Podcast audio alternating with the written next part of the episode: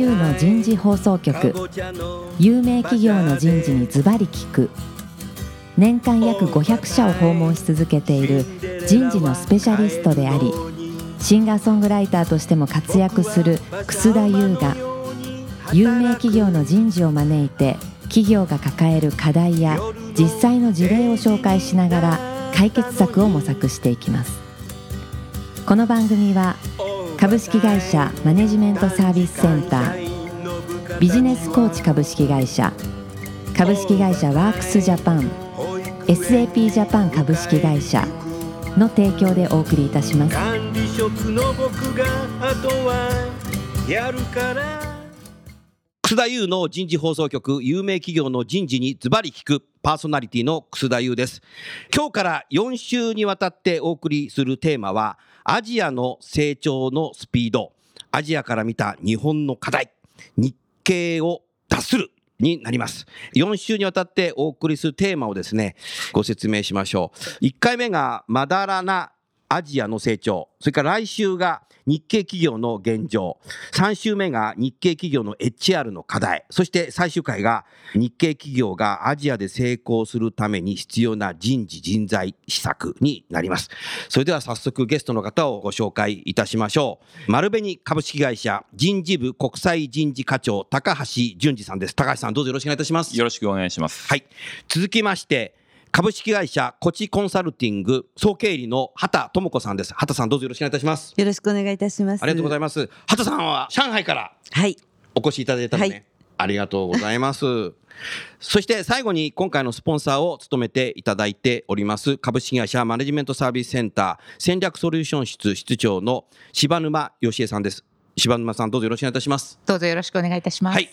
今日はちょうど配信がですね2月になるんですけども収録はまだ1月ということでですね2月はまあ旧正月になりますけど1月の収録です今日は東京港区のあのプロフューチャーの23階のフロアからえー番組をお送りしたいなというそんなふうに思いますのでどうぞよろしくお願いいたします早速ですが高橋さんはい。高橋さん確か昨年11月に結構 ASEAN はい。出張されてましたよね。はい。どこの国に行かれましたか今回は？国で言えば、ベトナムお、インドネシア、フィリピンに行ってまいりました。どうですか最近？都市としては、ハノイ、ホーチミン、ジャカルタ、マニラうん。と回ってきたんですけども、はい。あの非常に活気のある活気がある。う成長を感じる国々でした。な。るほど。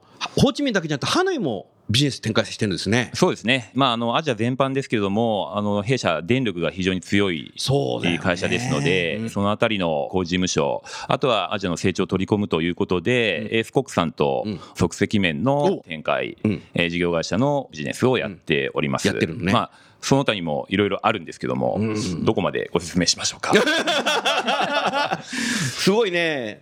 もうなんていうかな、90年代後半の丸紅さんのイメージと、あれから20年経つと、もう全く今、違うような気がするんで、当時はまあいわゆる商社っていう感じ、商社マンだったけど、今もう、事業投資会社そうですねってますよね。ええ旧来型の取引は当然やってるんですけども、それに関連して、その取引先を買収したりですとか、事業投資をしたりとか、うん。決断のグリップを自分の会社に持ってくると、うん。でその中で新たな価値を生み出していくと、うん。ベースはトレードであります。なるほど。はい楽しみですね、今回の4週にわたっていろんな話をね、ぜひ聞かさせていただきたい、先ほどね、あのベトナムの話をされてたけど、私はハノイ工科大学でね、一回講演をしたりしたことはありますけど、そうなんですね。まあ、みんな勉強してるよね。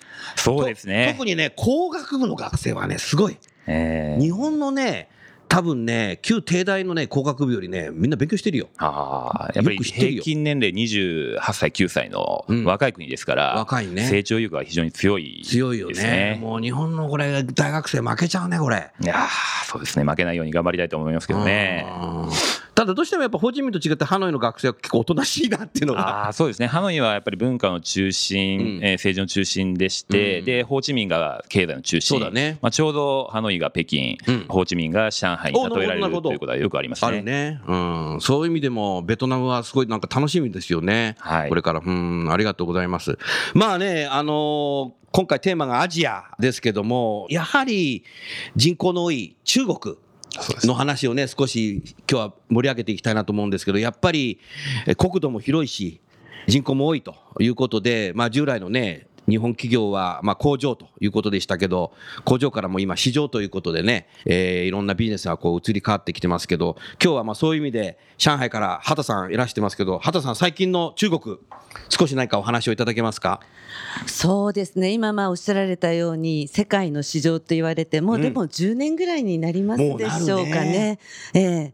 で世界の市場の中でもこう今日本で本当に話題になってますけれども日本を追い越して進んだところですね例えばシェアうん。度経済っていうんですか、そうだね。シェア自転車が逆に今度日本が中国の企業と提携してうん。取り入れるとか、うん。もう本当にどこにでもあのシェアード自転車があって、うん。ちょっとしたあの移動には使えるので、うん。みんな日本にあの駐在員の方なんか戻ってこられると何が不便って自転車がないことだって。自転車がないことね、えー。って言われるくらいやっぱりあの昔私実はですね、うん。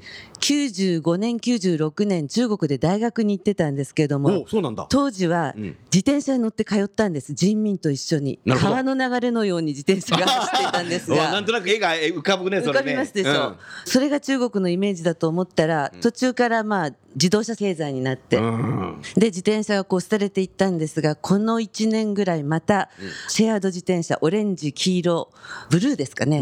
もうとにかく使用の自転車ほとんど走ってないんです。はあ。みんなそのシェアードの自転車が走っている。うん。もうこの変化の速さみんなのこう変化に置いていかれないついていくスピードっていうのはうん。すごいなと思いますうね。んなるほどね。まあ、あと自転車と並び称されるのが携帯電話で何でも用が立つ、ね。現金がないと。そうなんですね、うん。現金持ってないのがほとんどですから。おーやっぱそうなんだ。私でもあの ATM に何ヶ月も行ってないかもしれない。そうなんだ、ええ僕さっき行ってきたここが違うんだな。なるほどね。スマートフォンはね、11億人あ11億人が。だから80%が持っているという統計もありまして、それはすごいね。えーもうこれは内陸の方も便利だっていうんで、いあ一気に普及しているというふうに聞いてます。はちょうどなんかこう僕のイメージだとあのオリンピックなった頃からねこう地下鉄が一気にさ、うん。もうなんか13路線ぐらい今あるけどなんかあのところ調べた時13路線あったんだよね。もう多分今もあるのかな？今17ですね。17あったの東京ってさ13路線なんですよ。都営とねね。メトロで。都営もねあの深いのがたくさんねできたなと思うんです地下5階とかあるけども、ええ上海17路線あるの？17路線。でまだまだ伸びてますし。ね、総延長は世界一ですよね。そう。そうそう。あもうロンドン抜いたとかいう。延長世界都市圏の地下鉄、まあ、電車の路線の総延長は世界一だと。うーんこのスピードが中国上海。そうですね。私住み始めて97年に確か1号目ができたと思うんですね。地下鉄の。わお。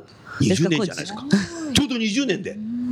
本当に多分私東京オリンピックの頃って記憶がないんですけれども、うん。多分こんなだったんじゃないかなと。畑さんねいいね。今話いただいたの。僕はね今ね64歳なんですけどちょうど東京オリンピックの時って小学校5年だったんですよ。で当時は僕はよく覚えてるんだけどもまだねなんていうのかな。道路がねドブがいっぱいあってね。ドブにね車がはまってたりしてましたね、うん、で東京オリンピックあるのでドブを埋めたりしてた、うん、だからもう結構ねまだね調布より先の方とかは結構あの砂利道が多かったんですけどね。そんなの非常にあってそれからやっぱり2階建ての長屋が多くて木造の。もう長屋ではもう洗濯物を外に干してあるっていう、なんかもう鯉のぼりのような状態でねやってて そういうの当たり前だった。だから生活変わりますからこう人の感覚とかもものすごく当時日本人変わったと思うんですけど、だって僕が変わったもん。だってあの時 新幹線ができる。それから高速道路が首都高速道路ができる。それから浜松町から羽田までモノレールができる。一気に1年でできちゃったんだもんあれ。うん。新幹そそうでしょ。ものすごく変わりましたよね。もう夢のようでしたよね。そうですね。ね私なんかはあのすごい卑近な話ですけれどもトイレが結構なかったんですね。ああトイレね。留学してた時大学のトイレって、うん。あの扉がなかったりとか、えからあの溝が一本つながっててー、えー。定期的にしか流れないとかですね。そんな状況だったのが、うん。今お尻を洗ってくれるトイレが各社皆さんものすごく売れてたりとか、うん。で清潔観念とかも変わってきましたし人がものすごく変わったような気もしますうん。ね。多分日本人が変わったように変わってるんじゃないかなとは思います。そうですね。僕も行った時には僕も上海6年間駐在していたんですけどあんたそれ6も年間駐在してたね。えー、2010年ちょうどあの上海万博の時に行ったんですが、その頃はですね、まあこういう言い方するのはあれですけども地下鉄になかなか乗れなかったと。スクラムのようなですね 押し合いをしていたんですけどもあー。2016年に帰る頃にはですねみんなちゃんと並んで並んでんの？降りる人が先だっていうふうにマナーもあマナーってですねこれもやっぱり一つの成長のスピードだなというふうに思いましたうね。ーん。なるほどな。まあそういう中で畑さんね今日のテーマ1回目がまだらなアジアの成長ですけどもどんなところがまだらなんだろあのですね、ものすごく広いですし人も多いので、う、うん。格差というか格差っていうとすごく悪い感じもしますけども、差が大きいんですね。差が大きい、ええ。ジニ係数なんても言われてますけれども、うん。豊かな人と豊かでない人この差がものすごくなるほど。社会主義ですから、うん。ねもっと平等かと思うと、そうだね。日本ほど平等な国はないって各所で言われますけれども、うん。あの地域格差も大きければから個別のこの豊かな人とそうでない人の感覚の差とかですね、うんが成長のスピードが本当にあのものすごく進んでる地域とまだまだ進んでない地域それから同じ上海でもついていってる人とついていけていない人と。やっぱそうなっちゃってるそうですね。例えばあの工場世界の工場だったところは変わってきたって言いますけども、うん。工場行くと田舎から出てきているワーカーさんはうん。残業したいんですね。おおでこれ残業時間が減るとうん。人がいなくなってうんこう労働力の調整弁になっててちょうどいいと。仕事が多い時には人がたくさん来てくれるし仕事が減って残業時間減るとぼーっとやめていく。季節変動の大きい例えばエアコンの工場なんかですとうん。2ヶ月で2000人とかが移動しちゃったりするんです。ええスーッといなくなってまたスーッと入ってくるみたいなですね。そうなんだ。そうなんです。そんな時代が本当のすごいね。5年ぐらい前まであったんですが、うん。その工場がある地域も皆さん土地持ってた人は豊かになっちゃったんですね。なるほど、そうすると残業したくないワーカーさんと、うん。残業したくて仕方ないワーカーさんがうん。混在しているって、同じところでもすごいまだらな格差が出てうる。あそうなんだ、ですからあの工場行くとですねフェラーリ止まってたりするの。ワーカーさんが。工場にフェラーリ？土地がものすごく富を生んで、なるほどまあ、そんなまだらさっていうのは僕がね上海に行った時は交差点で信号赤になるとベンツが結構止まるんだよね。でも僕が行った時はそこにね自転車の後ろにリアカー積んでねリアカーのにね豚さんが乗っかってるのがね結構見てねなんかベンツの隣に豚さんかよとかと思ってたけどもうそこはないの今は。うん上海市内では豚はないですけどでもあのリアカーにですね、こんなに詰めるかって思うぐらい水のボトルとかですね。水のボトル。それから段ボール。ダンボール。もうリアカーの幅の倍ぐらいはありますね。まあそんな光景はまだ見れますね、ああなるほど。まあ街見ただけでもまだらそうですね。になってるね、ええなるほどな、あそうですか、うん、ありがとうございます。まあ、あのまだらな成長っていうことの中でね、丸紅さんはまあそういう中で、まず中国はどんな事業されてるんですか、中国ではですね、一番当社の取り扱いが多いのは化学品、化学品。え石油から生成される製品を、うんまあ、最初、当社が進出した頃はですね、はい。海外から中国へとうん。いう、中国から見たまあ輸入が多かったんですけども、そのうちやっぱり技術力も上がっていって、世界の工場になっていって、うん。中国で作ったものを海外へ輸出する。なるほど。あるいは中国国内で取引をするとうん。いうところに弊社は入っていて、そこでビジネスをするとやってる。いうことが多かったです。なるほど。あとはですね、マンション事業ですね。中所得者、高所得者向けの、まあ、日本式のマンション。なるほどこれはですね、非常にヒットしてですね。ヒットしてるの？人気あるんだ。えーもうそろそろ1万個ぐらいの規模でですね上海の近郊と最近はあの長春の方にも同じ、まあ、コンセプトで、え進出しておりましなてえーそこはあの非常に好調です。うんあと最近で言うと段ボール特需って言われてまして、さっきダンボールの話してたけど、ええダンボール特需？あのやはり中国のあのネットショッピングってのはすごい爆発的に増えてまして、そうらしいね。えーこれはやっぱり段ボールで運ぶものですからあの弊社段ボール工場に出資してるんですけども。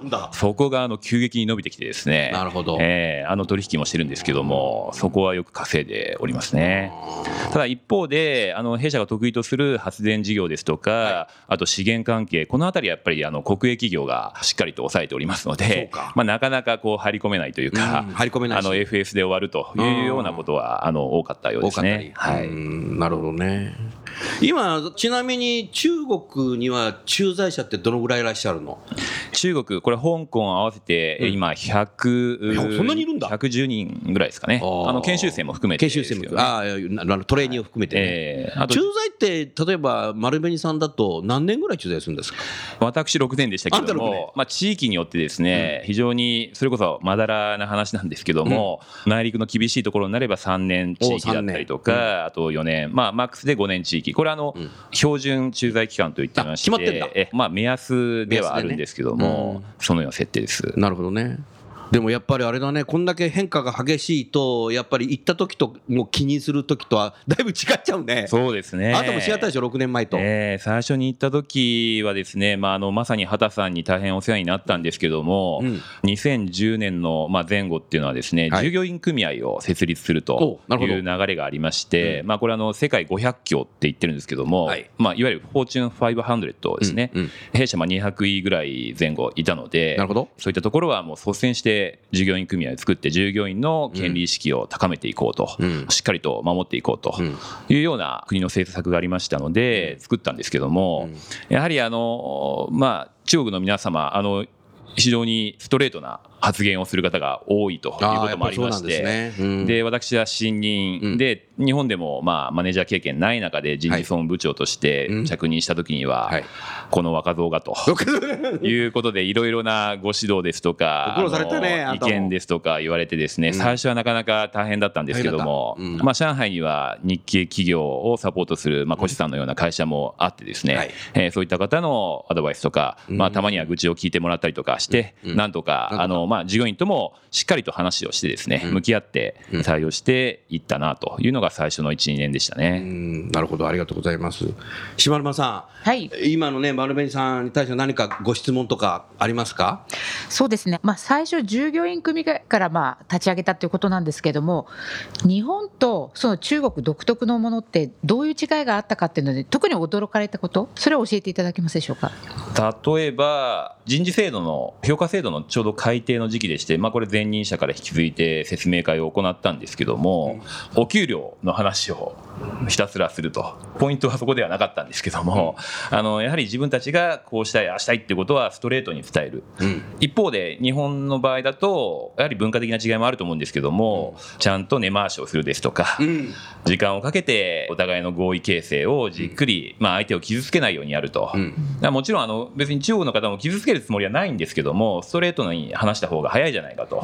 いうところはですねもともとのこう文化的な、まあ、背景で合理性っていうのは非常にありましてうんであと彼らはですねとにかく言いたいことは言ってやってみようじゃないかとうん。でそれで失敗したらまた変えればいいじゃないかとトライアンドエラー。もうトライアルエラーっていうのが非常に染みついてる国民性かなと。うんまあ、今あの中国は一国がですね巨大な実験場というふうに言われてまして、巨大な実験場なんだ。えーやはり規制というものがですね、まあ、実はあまりない、うんまあ、ある意味、まあ、国がそこをしっかりと抑えてですねなるほど。それに向かって人民が一挙に進むというところはですね、あまあ、日本もある意味見習うべきところかなというふうに思ってます。なんか国全体がアドベンチャーって感じだね。そうですそうですね。ねえ、今の話聞いてると日本式のコミュニケーションと中国式のコミュニケーションでだいぶ違うような気がしたけど畑さんいかがですか？そうですね。とにかく言わないとダメだと。あ言わなあれだけ13億もいて、うん。うん。でものすごく激しい競争の中で、うん。負けちゃうと埋もれていくわけですね。ですから発言っていうのはものすごくします。自己主張はものすごく強いですね。説。明もきちっとしないといけないはい、うん。あ例えばその評価制度ですと、うん。大体みんな自分で S つけてきます。よね。みんな S つけちゃうの？本当に？本当に。わお。S とか一番上が自分で平気でつけてきます。あ自分で平気でね。であの喋り上手ですから理路整然と。テレビなんか見てても子供にインタビューすると「アイスクリームなんで好きですか?」理由は3つあります。って子供が言います。123まあそんなところからあのそういう教育を受けてきてると思いますね。そういう教育を受けてるんだ、大丈夫かな？うちの孫。えー、なるほど。そこがもう違うんだね。違いますね。教育から違うんだ。あーなるほどな、まあ、一方であの日本人駐在員に、まあ、陥りがちな部分、まあ、弊社はそうじゃないと私は思ってますけれども、はい。やっぱり言葉数が少ないと、何考えてるのかわからないとか、日本人がね。一方で、日本式コミュニケーションっていうのは相手を忖度したりとか、顔色を伺ったりとか、俺の背中を見て盗めとかですね、あうんの呼吸とかね。全く通じない、あうんの呼吸ないんだじゃあ。ええ。空気を読むのが下手で日本で苦労した人が中国行くと空気読まなくていいからすごい助かった。あそういうこと。こちょっと笑い話俺の背中を見て育てなんていうのは絶対ないです。あないんだ。ええ。なるほど。ちゃんと言ってこうしてくれと言わないとそこはあの空気読んだりあの背中見たりはしない。なるほど。そうすると俺の背中見ろって言ったらもう部下は11億台のスマホ見てるわけだ。そんな感じ？そんな感じです。ええなるほどな。大きく違うねそれね島山さん。でもあの逆に言うと組合を作るってことはロイヤリティはどうなんだ要するに説明責任を果たせば果たすほど、あこの会社ってこういうことだって言って現状が分かっちゃうわけですよね。だったらこの会社にいられないっていうので辞めていくなんてことは繰り返し起こったんじゃないかなと思うんですが、うん。最初はそんな繰り返しだったでしょうか、もともと離職率は高いそうですよね。高い。国でしてやっぱり成長する国っていうのはまあ多分そういったところ言えると思うんですけども、うん。やはり高い報酬で売り手市場でうん。どんどんこういい給料も提示されると、うん。まあ、それに負けないようにうん。弊社もキャッチアップしていくとうん。いうことはやってきたんですけども、うん。まあ、それでもやはりそこは越えられない壁。ただある意味ですねしっかりと評価をすればですね、うん。えー上げられますし評価をしないっていうことはもう出ていっても構わないというような、まあ、そこに関してそのロイヤリティというよりも自分の実力は別で試したいとかですね、うんえーそのあたりは健全な関係なんじゃないかなというふうには思いますうね。ん。なるほどね。やっぱあれですかね。会社としてのスタンスをちゃんと見せるっていうところがうん。決め手だったんでしょうね。なるほど。そうですね、まあ、意外というとあれですけどもきちんと明文化したルールをしっかり作っておけばですね、うん。意外と皆さんしっかりそれを見てですね、うん。ただ中国のことわざであるんですけども上に政策あれば下に対策ありとおいうことでですねそなるほど。のまあ裏を書いたりとか、あの論理矛盾をしっかりついてきたりするので、そこはしっかりとあの制度化するっていうところは勉強になりましたね。ああそうなんだ。なるほどね。面白いな。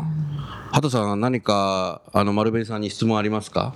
質問というよりも私今高橋さんお話になった組合を作られるところに、うん実は今の私のコチコンサルティングと国営の人材会社とうん業務提携して、うん私自分自身を国営企業に出向させてたんですね。そうなんだそうなんです。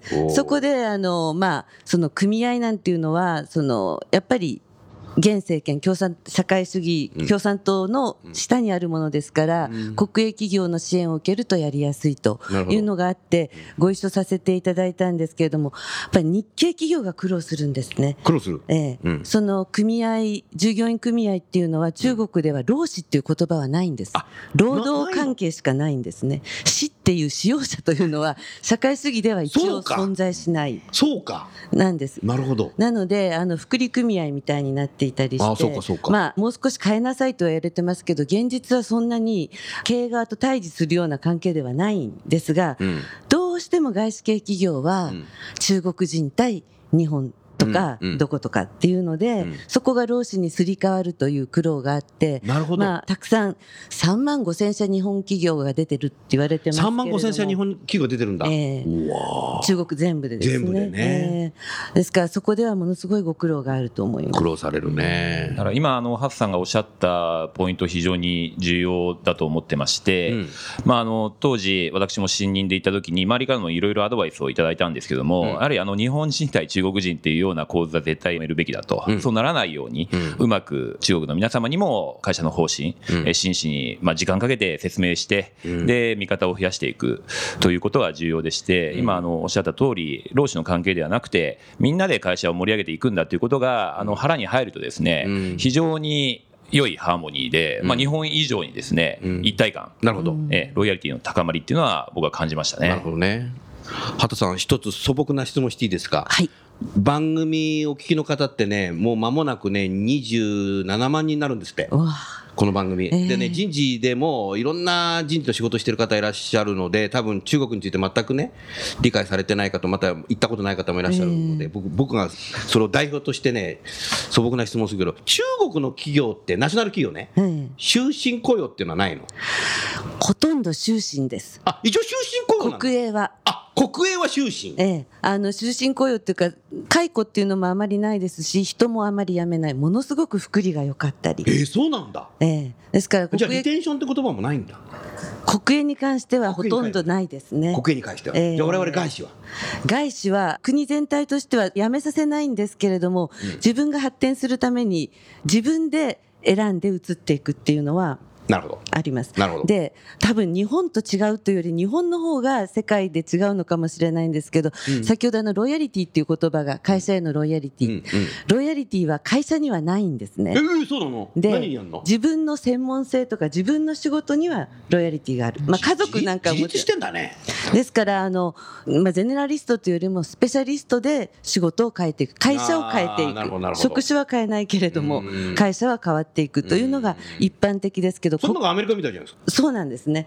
非常に欧米的だと思います。うん。ただ国営っていうのは非常に特殊な仕組みなので、うん。福利厚生もいいですしあんまり仕事にロイヤリティがなくてもずっといるというのが国営企業ですね。うん。でもぶら下がっちゃうね。え国営はですから今ゾンビ企業とか。いろんな言って 改革されてますがあのただ国営と言っても銀行なんかも国営なんですけれども、はい。先に進んでるところは非常に改革しています、てる。あの日経新聞にアジアの時価総額トップあいくつ、ーうん。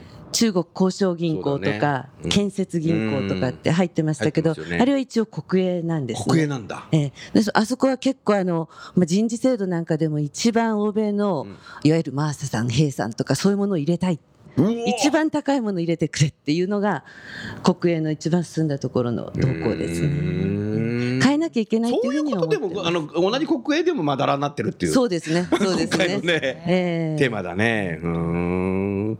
うわあなんかもう楽しいな。この番組30分番組なんだけど3時間番組にしたくなっちゃった。続きはちょっと次回ということであの島沼さん、はい。何か MSG さんでなんかセミナーがあるんでしょ、そうなんです。名古屋でしたっけ？そうなんです。ちょっ。とぜひあのこの機会にコマーシャルタイムどうぞ、ありがとうございます。今回ですね、こっちの畑さんと一緒にセミナーを、うなんです。そうなんですで、共催ということで考えておりましていつ、いつ2月の20日です。で、2時半からでございますので、3時間です。どの辺でやるの？名古屋は、えー愛知県の産業労働センターとうん。ウィンク愛知ということですね、はい。えーそこで13回で2月の20日無料でございますので、はい、今。愛知県の企業さんはぜひ。いや愛知と言わずに近隣の、はい、会社さんぜひ。日本の企業日本,、はい。日本の企業。ぜひあの東京大それそれは阪からも。何もあの MSC さんのなんかホームページかなんかから。あのコチさんと MSC どちらも。あそこから持ち込みが。はい申し込み可能でございます、ぜひあの番組のお聞きの方でね、ぜひ。今日のテーマで興味のある方、はい。今日の話の続きを聞きたい方。はい。名古屋は製造業の親会社多いですから知ってます知ってます。でやっぱりあの今製造業が自動車すごく伸びてるうん。中国。で自動車の裾野の産業は皆さん。去年も儲かったようですね。あのジェトロさんのデータでもありますけど利益皆さん上がってるところの方が多いですね、ただ製造業今変わってきてますのでそこのところをぜひご本社の方にもお伝えしたいなとそう思ってますですね刈谷の皆さんよろしくお願いしますあ そうですね堀田の皆さんよろしくお願いします。言ってしまいました。はい。じゃあ、あの、ちょうど時間になりましたので、この番組は今日は終わりたいなという、そんなふうに思います。来週はですね、日系企業の現状ということでですね、テーマをフォーカスして、もう一度お集まりいただきたいなという、そんなふうに思います。最後にゲストの方をご紹介して、今日は終わりたいと思います。丸紅の高橋さん、それからこっちコンサルティングの畑さん、それから MSC の島沼さん、どうもありがとうございました。ありがとうございました。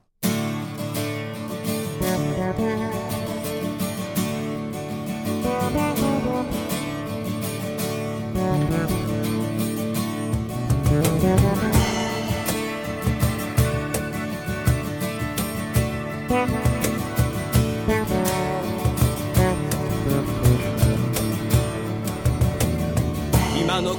日の話はいかがでしたか？楠田優の「 The Times Will Change」時代は変えられるとともにエンディングといたします。この番組は日本最大級の人事ポータルサイト HR プロのウェブサイトからもお聞きいただくことができます。HR プロでは人事領域に役立つさまざまな情報を提供しています。ご興味がある方はウェブサイトをご覧ください。この番組は企業の人材戦略人材育成のプロフェッショナルカンパニー株式会社マネジメントサービスセンター人と組織の生産性を高めるビジネスコーチ株式会社。企業の人材採用支援キャリア支援を通じて人と企業の持続的な成長と価値創造に貢献する株式会社ワークスジャパン。あらゆる業種あらゆる規模の企業のお客様のイノベーションに貢献する SAP ジャパン株式会社の提供でお送りいたしました。それでは来週もお楽しみに。